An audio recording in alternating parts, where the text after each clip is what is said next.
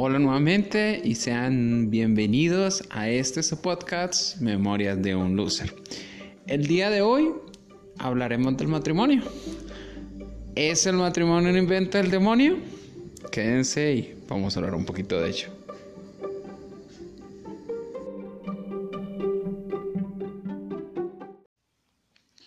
Bueno, antes de iniciar, pues iba a advertir Estoy casado, felizmente casado, ya vamos a cumplir... Bueno, no, todavía nos faltan para los 10 años, vamos a cumplir 8 años de casado.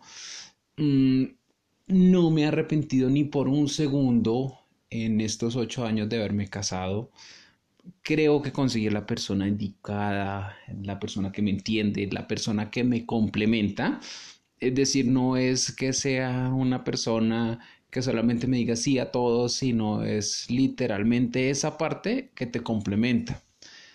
Entonces, pues puede que eventualmente sí tenga determinado sesgo en torno a la pregunta de si el matrimonio es un invento del demonio o no. Eh, pero también en el transcurso de este tiempo sí entendí muchas cosas. Sí creo eh, y creo pues más adelante vamos a tocarlo un poquito, que el matrimonio no es para todo el mundo o no todo el mundo se siente cómodo con esa figura. Eh, debo iniciar con, me casé realmente 25, 24, 25 años. Entonces, pues para mi generación es relativamente joven. Mi esposa creo que también tendría, pues sí, tendría que tener 26 años, nos llevamos un año de diferencia, pero recuerdo que desde mi adolescencia hasta que me casé, sí siempre fui de, me quiero casar y quiero que sea como quien dice para toda la vida. Algo poco convencional para mi generación, porque mi generación es más de no es necesario casarnos, juntémonos, vivamos, y funciona bien y si no, pues también.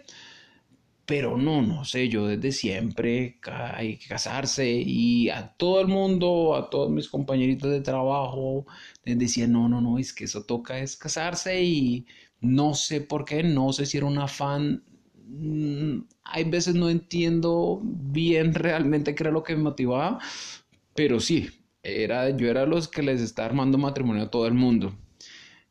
Y en eso sí creo que de pronto eh, radicó o a través de eso fue que me di cuenta que no era para todo el mundo. Mm, como les comentaba, como les he comentado desde el principio de los podcasts, mm, pues fueron seis años que estuve como oficial de infantería de marina. Entonces pues tenía varios compañeritos y lo mismo. A todos les decía, no, yo me voy a casar. De hecho me casé prácticamente al año de esto y también les decía, no, pero pues que esperan, cásense, es lo mejor del mundo. Y efectivamente, eh, pues algunos de ellos se casaron. Tengo referencia de dos en particular. Pero no sé por qué. Fueron matrimonios que realmente no duraron mucho. Eh, uno de ellos realmente no duró mucho, creo que duraron un año. Y el otro realmente fue una relación tóxica tóxica tanto para el uno como para el otro. Y eso pues sí me hizo revaluar un poco. Hasta sentí algo de culpa porque puede que traté de, de venderles una idea, una imagen de lo que es el matrimonio y pues de lo realmente interesante que es el matrimonio y de pronto por qué para mí funciona. Y pues puede que para ellos no. De pronto la primera pareja era una pareja, ah, pues una pareja agradable, a simple vista eh, parecía que todo fluía porque sí se veía como esa camaradería, pero lo mismo, eh, era una pareja joven, puede que las expectativas tanto del uno como el otro eh, fueran por sendas diferentes y de pronto fue algo que no se sentaron a ver antes de casarse eh, se casan y pues ya la distancia también el tema porque pues tengan presente que les estoy contando un periodo en el que vivíamos más tiempo fuera de nuestras casas entonces pues la distancia también era un factor y eso hace que entonces la una empiece a buscar o no buscar que de pronto le surjan nuevas alternativas o nuevas expectativas en un nuevo mundo, en un nuevo escenario en el que ya te estás desarrollando profesionalmente y en la que realmente no quieres un compromiso con nadie y te das cuenta cuando ya estás casado con otra persona y esa otra persona pues por la distancia entonces empieza a buscar o, o eventualmente llega otra persona y finalmente no funciona y, pues sí tienen muchas veces esa carga porque al generarse ese compromiso al no funcionar sí siento o, pues en los casos que tengo referencia que queda como ese sentimiento de culpa y pues algo que eventualmente hubiera podido terminar en una buena relación como pues no amigos pero bien termina definitivamente en un distanciamiento absoluto y, y como, como que agrava un poco la cosa el pensar que está rompiendo un matrimonio. Eh, en el otro caso, mi otro amigo, ellos se casan, pero yo realmente sí tenía una relación tóxica. Él era una persona sumamente celosa y pues lo mismo, estamos viviendo lejos, entonces vivía pensando que pues la esposa se estaba acostando con todo el mundo, la señora era una señora, ¿para qué? Pero una señora muy recatada, muy puesta en su sitio, pero pues era una mujer joven y era una mujer joven que pues que sí, no, no iba a vivir debajo de, de, una cama esperando que llegara el esposo, porque una mujer que trabajadora, una mujer exitosa, eh, pero el problema de ella era que también tenía esa ligera obsesión con, con, pues, con el esposo, con la persona con la que se había casado, y sí creo que nunca había experimentado, porque pues mi relación formal realmente fue con mi esposa, con la que es mi esposa, entonces, pues nunca había visto eso que denominan relaciones tóxicas.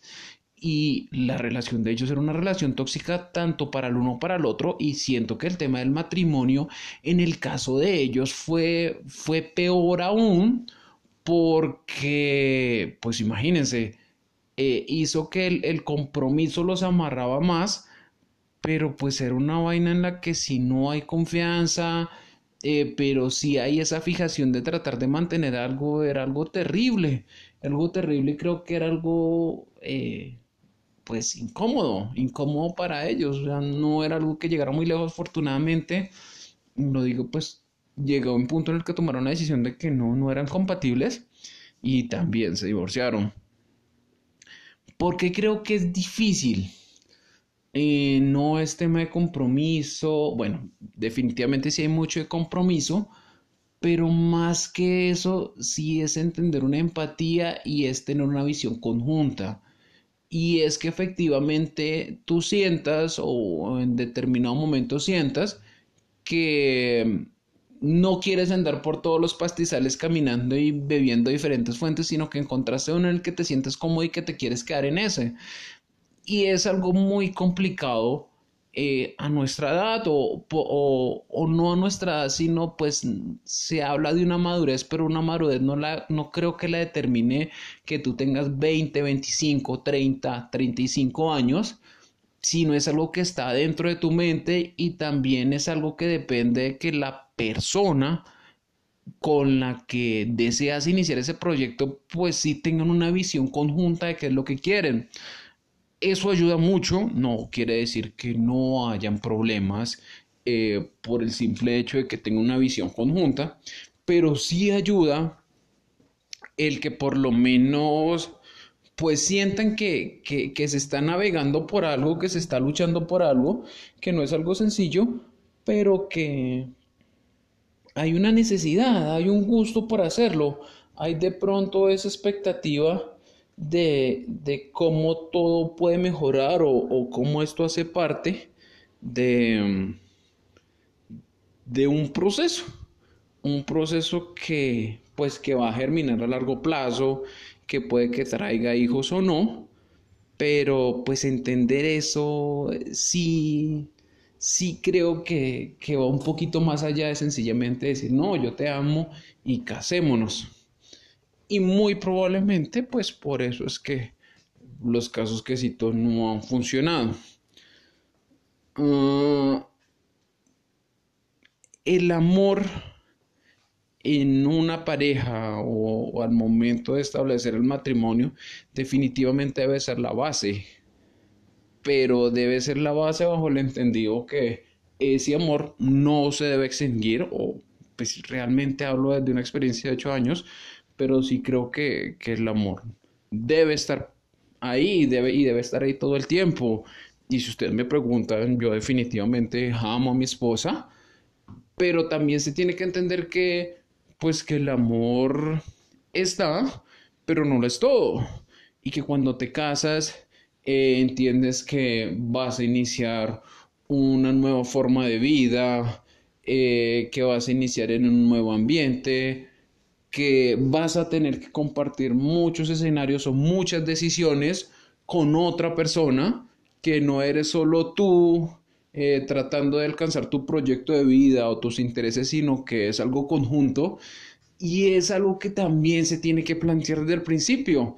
Mm, cuando me casé, pues estaba con mi esposa y antes de decirle, ven, casémonos, sí le dije, mira, yo estoy eh, trabajando en esto, por mi trabajo es muy probable que nos vamos a ver eh, entre cada cuatro o cinco meses eh, durante 10, 15 días y pues las vacaciones. Entonces, pues ya habiendo dicho esto, de entrada, pues como que alguien lo piensa. Y ya más adelante sí les voy a contar un poquito ya de mi experiencia personal. Eh, pero entonces sí es importante que, que abramos la mente cuando pensemos en tema de matrimonio.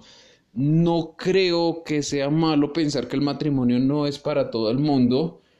Hay relaciones que funcionan incluso mejor sin ese compromiso porque como les hacía referencia en el caso de, de mis amigos, siento que incluso el compromiso hizo que eventualmente se generara una carga extra, una carga extra que muchas veces la gente no quiere eh, o, o, asume en la medida en que piensan, oye, no, pero es que ya nos casamos y qué vergüenza, qué va a pensar la gente, eh, la gente que fue a nuestro matrimonio, y tratan de aferrarse a algo y ese algo no funciona, y hace que al final del, de, de la historia se convierta en algo invivible. Bueno, esa ya sería entonces la primera parte. Eh, en la segunda parte sí les voy a contar un poquito más de memoria de mi experiencia profesional. Bueno, un profesional de 8 años como casado. Eh, quédense ahí. Bueno, sean bienvenidos a esta segunda parte eh, de nuestro capítulo El matrimonio es un invento del demonio. ¿Lo es o no lo es? Pues ahí sí va en cada quien y por favor háganmelo saber en sus comentarios. Bueno, en esta segunda parte sí quiero comentarles ya un poquito de mi experiencia personal. Eh, como casado, mm, nos casamos ya realmente hace ocho años. Eh, como les comenté en un principio, yo desde chiquito no sé si fue por la formación en mi casa. Creo que de pronto la formación que le impartían a mi hermana me entró más a mí que a ella. Pero sí, yo tenía claro que mi idea era casarme, casarme cuanto antes. Eh, obviamente encontrar la persona adecuada, a la persona que me complementara. Pero me di cuenta, me he dado cuenta en ese tiempo que realmente sí fue una tómbola. Tú piensas que conoces una persona, pero pues ya cuando convives, ya cuando eh, estás con ella, mm, compartes tu vida con ella, puede que sea muy diferente al periodo de novios, incluso a pesar de que hayan tenido un tiempo largo como novios. Entonces, afortunadamente, en mi caso, gané la tómbola, encontré a alguien que siento que me complementa, siento que es parte, o sea, que no es la típica persona que te quiere dar la razón en todo para evitar conflictos, sino que evita conflictos pero pues haciéndote también ver cuando no tienes la razón. Nos conocimos cuando estudiábamos, realmente al principio mm, no pensé, o sea, era mi amiga, y yo sí era muy de la política, decir es mi amiga, nunca vas a poder ser mi novia o algo más, porque pues son escenarios diferentes, y siempre he sido algo así tajante en ese tipo de cosas. Pero con ella las cosas se dieron de poquito a poquito, Eh, fuimos novios, como novios tuvimos nuestros altibajos, terminamos, volvimos, volvimos a terminar. Y de un momento a otro, pues ya en el momento en el que eh, yo termino la carrera, en el momento en el que decido irme para Armada, empezamos a hablar del tema. Y antes de irme le dije, pues mira, eh, yo voy a iniciar una vida en la que por el tipo de oficio que voy a ocupar, vamos a estar lejos. Mi recomendación es este tiempo que voy a estar lejos, porque finalmente son los primeros tres meses, hay cero comunicación, pues evaluamos y, finalmente decidimos si queríamos seguir y si damos el segundo paso, que el segundo paso pues ya debe ser matrimonio. Y así fue, yo me fui para Cartagena, eh, durante tres meses las comunicaciones eran por cartas. Eh, al principio, pues sí, yo le enviaba cartas, nos, todo carta y por escrito, creo que ella todavía las guarda. Pero en la última carta, pues ya yo dejé faltando como, ¿qué? 15 días, un mes, eh, ya dejé de recibir cartas de ella. dije, no, pues ya debe ser que se aburrió porque pues tengan presente que no tenía acceso a, internet, a correo electrónico, a nada. Entonces, cuando dejé de recibir cartas, yo dije, no, pues de pronto fue que, pues se arrepintió, que, que pues no, pues que la distancia no es fácil y, y la entendía, debo ser honesto. Y cuando finalmente, pues ya pasan los tres meses, nos visitan, pues ahí la visita de los papás, ella va a Cartagena. Y pues claro, para mí fue una sorpresa verla. Yo para esa época tuve dengue, entonces, o sea, no me podía mover, eh, me sentía muy mal. No podía decir que tenía dengue, pues porque obviamente, y es ahorita que lo pienso, es algo supremamente irresponsable, porque si eres dengue te aíslan, no podía salir, no podía hacer nada. Entonces yo no me hice revisar de nadie, de ningún médico. No sabía que tenía dengue, pero tampoco quería saberlo. Pero sí me sentía muy, muy, muy mal. Eh, o sea, es una sensación que tú comes y pues quieres como vomitar, tienes desaliento, no te quieres parar.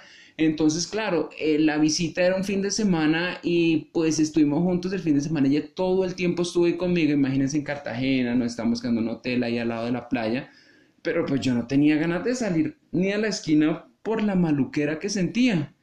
Y pues claro, pues ella ahí eh, todo el tiempo al lado mío me dio hasta pesar, me dio hasta pesar pues verla ahí. Y ella me dice que cuando se fue, eh, pues que ella pensó que literalmente, ahora fue la inversa, ella pensó que ya se nos iba a acabar la historia, que ya eh, ella dice que, se imaginó que pues yo al verla ya no, no, tenía nada y eh, ningún sentimiento por ella y que hasta ahí nos llegó la alegría. Pero bueno, fíjense que no. Fíjense que apenas ellos se fueron, al siguiente día pues ya fue al hospital.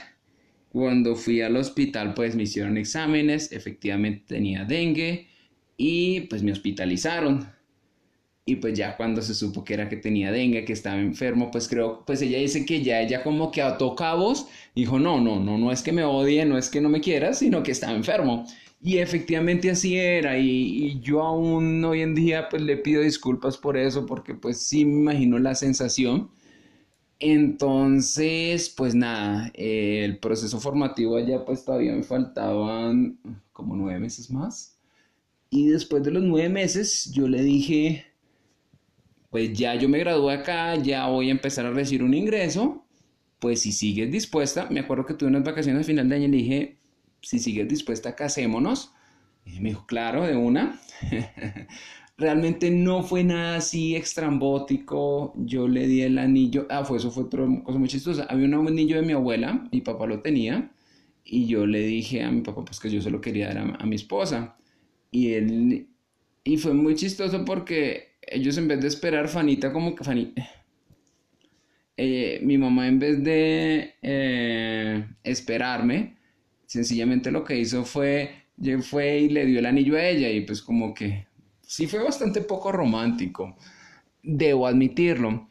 Y entonces ya lo siguiente fue cuando estuve yo de vacaciones acá, hablamos, cuadramos Eh, yo le dije, pues casémonos, le contamos a los papás, fue muy chistoso porque eh, ella dice que, que, el papá era como que sí, se la doy ya, llévesela y si quiere le encimo eh, a la perrita. Pero no, no, no, realmente pues ella era una niña muy, muy de casa, muy apegada a los papás, así ella no lo acepté. Eh, pero pues sí, la noticia fue chévere, ellos también pues veníamos armando una relación, ellos son muy conservadores, lo que pues en alguna medida congenia mucho con, con mi estilo. Eh, mi esposa no es para nada conservadora, entonces pues creo que por eso sí hubo mucha afinidad y, hubo cero, cero problema en ese sentido. Ya lo del tema del detalle de cómo iba a ser el matrimonio, eh, yo le dije a ella, no, pues no quiero matrimonio así con fiesta porque eso es darle de comer a, a un poco de gente que después te va a criticar. Eh, hagamos una misa, soy católico, mi esposa no lo era, pero igual y a la misa invitamos a todo el mundo, elegimos una capilla súper bonita y efectivamente así lo hicimos, invitamos a todo el mundo y quedamos como unos príncipes. Los primeros años de matrimonio bastante difíciles, creería que los primeros cuatro años, un poquito más, porque yo seguía en la armada. Entonces realmente no nos veíamos mucho, Mile había veces pues que estaba bien, que estaba en su trabajo, no tenía problema, pero ella decía que los fines de semana eran terribles porque se sentía sola. Eh, porque el momento en el que nos casamos dijimos, pues yo inicialmente sí decía, no, pues vamos a ir con tus papás o con los míos para ahorrar plata, pero yo digo, no, el que se casa quiere casa y sacamos apartamento aparte y nos fuimos a vivir aparte. Entonces empezó a sentirse sola porque pues evidentemente vivía sola. Eh, entonces era duro era duro, o sea, por más que yo trataba de decir, no, pues, qué cosa. Eh, la carga emocional sí es fuerte, sí es fuerte eh, que tú recibas una llamada eh, y pues la otra persona, por más que trate de darte tranquilidad, porque sabía que yo estaba en el monte, en una zona difícil, sabes que no está bien, lo sabes porque, porque lo sientes, no sé cómo explicarlo, pero, pero es algo que uno sabe desde el momento en la forma como te habla, fue duro, mi esposa también trabajaba para una entidad gubernamental. Eh, acá, pues, eh, durante esa época, estando en el proceso de paz, ella trabajaba en la oficina de ello. Y allá también había un militar de la Armada. No sé por qué un día, pues, en el sitio donde yo estaba, habían eh, zonas en las que no cogía señal de celular. Y pues, claro, pues yo me perdía dependiendo del tiempo, una, dos semanas, incluso a veces un mes, dos. pero pues era normal y ya llevamos tiempo y pues era normal yo no sé este man por qué un día eh, mi esposa me dice pues que ella estaba pues chévere, la, iba como, era como viernes y tenía plan con, con, con, los amigos, con los compañeritos de oficina. No sé si de pronto al man le rayó eso o qué, pero le dijo, uy, usted se va de fiesta y su esposo por allá en el monte, y si sabe que por allá, por esa zona, como que mataron a dos militares, hubo una emboscada, una vaina así. No, pues esa mujer y preciso, ese fin de semana no me pude conectar. Entonces cuando me conecto el lunes, esa mujer me llama llorando, que si estaba bien, que qué había pasado. Y yo no, pues nada, solamente me quedé sin señal, pero, pero ya. No, que porque, y me contó, realmente me dio mucha rabia porque pues me imagino la angustia de ella, o sea, ella dice que ella se imaginaba de viuda literalmente, entonces pues eran situaciones que lo hacían complejo. Eh, cosas como estar lejos, como no poder compartir espacios o fechas especiales juntos, definitivamente fue un reto y fue un reto grande. Eh, ya después que me retiro en el 2016 y que aplico la beca y me voy a Corea un año también, ahí fue lo más difícil. Porque finalmente yo creo que al retirarme ya quedó con la premisa de que ya eso iba a ser prueba superada, pero cuando me voy un año, pues igual yo lo hablé con ella, ella me dijo, no, dale, es una oportunidad chévere. Y, pero ya después de un tiempito, al segundo o tercer mes, pues ya empezó la cosa. Me acuerdo que una vez me molestó mucho y le decía que, pues, cuál era el problema, porque ya por el trabajo ella viajaba mucho, había estado en varios países. Yo le decía, pero pues es que yo no entiendo por qué te molestas. Eh, y sí es algo un poquito egoísta de mi parte, porque pues mal que bien yo en la armada, pues estaba en mi rollo, en mi cuento con mis problemas. Honestamente no, no, no me quedaba espacio para, para entrarme a deprimir por estar lejos. Y pues allá, pues imagínese, uno estudiando una maestría en Corea, en inglés, que pues no es mi lengua nativa, entonces no era fácil, y pues conociendo realmente, pues sí me daba nostalgia, pero, pero me la aguantaba. entonces sí empezó el conflicto. Eh, hubo un momento en el que hubo un conflicto ya fuerte, fuerte, fuerte, fuerte, porque yo le dije, oye, es que es que no te alegra que yo esté acá, que yo esté bien, ya no sé si contarte eh, las cosas buenas que me pasan porque siento que te va a molestar más, siento que encuentras más reconfortante cuando te cuento que no me va bien, porque pues había una materia en la que no me iba muy bien. Y eso fue terrible, o sea, fue terrible porque para ella fue como, venga, cláveme el puñal y dele vueltas. Entonces sí fue complejo, sí fue duro. Eh, sí creo que fue un reto grande para nuestro matrimonio. Ya cuando regresé, eh, a finales del 2017-2018, de ahí en adelante hemos estado juntos. Y también le tenía un poquito de susto al tema de la convivencia finalmente desde que nos habíamos casado. Nunca habíamos estado un año completo juntos. El 2018 fue ese año y fue bien, fue bien realmente, eh, pues como todos tuvimos dificultades, tuvimos diferencias, pero, pero es que la ventaja que hay es ello. De pronto también el carácter de los dos. Ella no es muy explosiva, eh, yo tampoco lo soy. A veces eso es bueno y es malo. Es malo porque dificulta cuando nos distanciamos. No es que el uno se regue en groserías con el otro y nos odiemos, sino que es como una guerra fría. Como que tú sabes que la otra persona está brava y yo también pongo bravo. Pero, pero bueno, pues nunca se dicen cosas que después uno se arrepienta. Pero sí dura más tiempo porque finalmente siempre está eso, siempre está el, sí, como la guerra fría, o sea, como que nada está allá, pero ahí está. Y como quien dice, soltarnos ya después para hablar que es la única forma de solucionarlo, es difícil, es difícil, es difícil porque incluso más que aceptar quién erró o quién no, es finalmente entender cómo superarlo y se siente raro, o sea, porque finalmente cuando hablamos eh, se sanan las diferencias, entonces pues listo, ya todo está hablado, todo está acordado, ya deberíamos estar bien, pero al principio era raro, pero ya pues después como que la cosa se normaliza. Mm, desafortunadamente no hemos podido tener hijos. Mm, pues sí, es desafortunado. No sé, yo creo mucho en Dios y siento que, cada cosa pasará en su momento. Eh, eh, sí siento un poco de culpa porque finalmente tengo una novedad, una dificultad en, el tema de mis espermatozoides. Todos 100% operativos, pero todos 100% con anomalías, con deformidades. Entonces es por eso que no podemos tener hijos. Entonces pues sí, también es, es duro. Es bueno en la medida que finalmente sí hemos crecido como pareja los dos. Yo soy de una familia muy apegada, mi familia es grandísima, mis papás, todos están en contacto permanente, pero desde que nos casamos sí entendí que mi familia ahora era ella.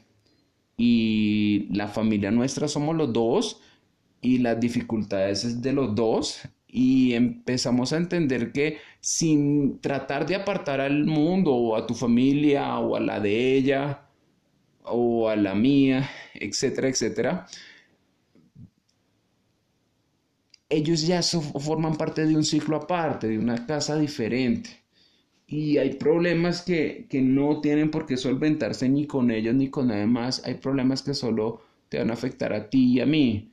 Eh, yo entro mucho en depresión. En algún momento, pues sí les comentaré y creo que está la premisa de, pues, de, de este podcast.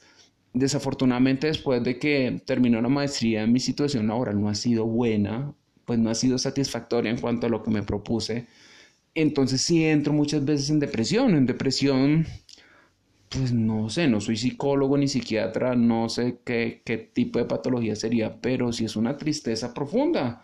Es una tristeza que no es que yo quiera votar toda la miércoles, pero, pero que si uno siente que pierde significado todo, que tú dices, bueno, y si me muero mañana, pues da lo mismo a, a me muero hoy porque realmente no hay nada no puedo tener hijos, no tengo un trabajo que me esté satisfaciendo. Y realmente el significado muchas veces se encuentra es en eso, en la fortaleza de que si hay otra persona que dice, no, no, no, no, no, no es así, no es que estés solo en el mundo, es que somos dos, es que yo te necesito, eh, este proyecto es de los dos y, pues si falta uno, pues el proyecto queda cojo, la mesa queda coja y se cae. Eso ayuda muchísimo. Y, a pesar de que muchas veces no me lo tiene que decir, sino el tú sentir esa persona ahí, eh, pues ah, como que sin decirte palabras te lo dice todo. Entonces sí es muy bonito desde, esa forma de ver las cosas. Entiendo eh, que las dificultades de un matrimonio están igual, como les digo, vamos a cumplir ocho años. Dicen que los primeros diez años son los más... La, la, la, la, la vida feliz, pero también creo que son los más críticos, porque en ese tiempo tú descubres a la otra persona es muy difícil mantener una máscara por tanto tiempo y, ya, o sea, después de, tanto tiempo salen las cosas a flote, salen, como quien dice, salen todos del closet y se enfrentan a la realidad. Eh, creo que es bueno y espero eh, seguir haciendo podcast y que en 20 años siga haciendo podcast sobre el matrimonio y de pronto hasta pueda darle respuesta sobre esto pero por los momentos sí ha sido muy gratificante. Realmente, en mi caso, no creo que sea un invento del demonio. En el caso, creo que ha sido lo mejor, de las mejores cosas que han pasado en mi vida.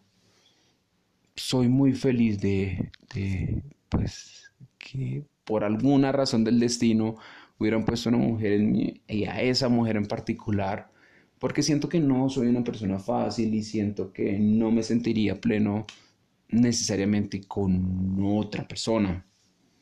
Eh, o pues tendría que, tendrían que, tendríamos que tener ese feeling que sí, pues se logró eh, en esta relación y que a veces siento que es difícil de conseguir. Y como lo hablábamos en la primera parte, eh, pues los casos que les comentaba eran de gente que ustedes veían a primera vista decían la pareja perfecta, jóvenes, bonitos, no se depila. no mentiras, no sé si se depilaron o no. Pero eran parejas que se veían armónicas, eran parejas que a simple vista, eh, pues sí parecían de, película, o sea, parecían de película el, esposo perfecto, con el six-pack y la mujer toda linda, toda abnegada, eh, exitosos, triunfadores, eh, con ingresos los dos. Y después tú ver que esos casos que se supone que son wash no funcionan y que no funcionan realmente porque en determinado momento, pues sí, la vida determina que vamos por caminos diferentes y, no necesariamente es algo malo. Y por eso insisto, en mi caso la respuesta no es un invento del demonio, pero puede que para otras personas sí lo sea. Puede que para otras personas el crear un contrato, el que te una es un contrato, porque finalmente en términos reales matrimonio es un contrato, el que te une un contrato y es un contrato que, eh, por, como quien dice, tiene una interventoría social. ¿Por qué? Porque al momento en el que te casas y haces una pompa, una fiesta grandísima, en el que todo el mundo va, en el que todo el mundo sabe, en el que pones fotos, pues la gente también va siente que eso es como membresía para criticarte y para determinar eh, y hablar de ti o juzgarte en caso de que el contrato no funcione y que tengan que desarmar el contrato. Y es una presión que hace que a veces incluso eh, parejas decidan mantenerse juntos solamente por mantener ese eh, a, a vista de esa interventoría social que todo está bien o a veces es una presión agobiante que lo separa o a veces sí, sencillamente es una carga extra, es una carga extra que no es para todos. En mi caso funcionó, conozco muchos casos en los que ha funcionado, conozco casos en los que no funcionó, pero le agregaron un hijo, entonces lo hacen funcionar, que también es terrible, es duro porque eh, sí cuando te enfrentas a esos casos, pues sí notas como, sí, es muy lindo, muy chévere estar con él, pero mejor de lejitos. Entonces, sí, no, no sé, no sé, no sé, no sé. Es una pregunta relativa y creo que nadie puede tener una respuesta absoluta. Depende de cada situación, depende de cada escenario, depende de mm, tus creencias, tus valores y depende muchas veces, sí, de, de la suerte así como yo encontré a mi esposa, que, que, encontramos afinidad, que literalmente es como, así como en los engranes, la piecita que engrana exactamente, hubiera podido encontrar a otra persona que por unas cualidades totalmente diferentes, digo cualidades porque puede que fueran virtudes, pero que esas virtudes realmente no fueran un poquito eh, afines eh, a, a pues, las virtudes o defectos que yo también tengo y que por eso no hubiera funcionado, pues también hubiera sido un tema de suerte, porque puede que en el noviazgo hubiera sido perfecto y pues ya en el momento de la realidad no. Eh, entonces, pues sí es suerte y doy todos los días gracias a Dios.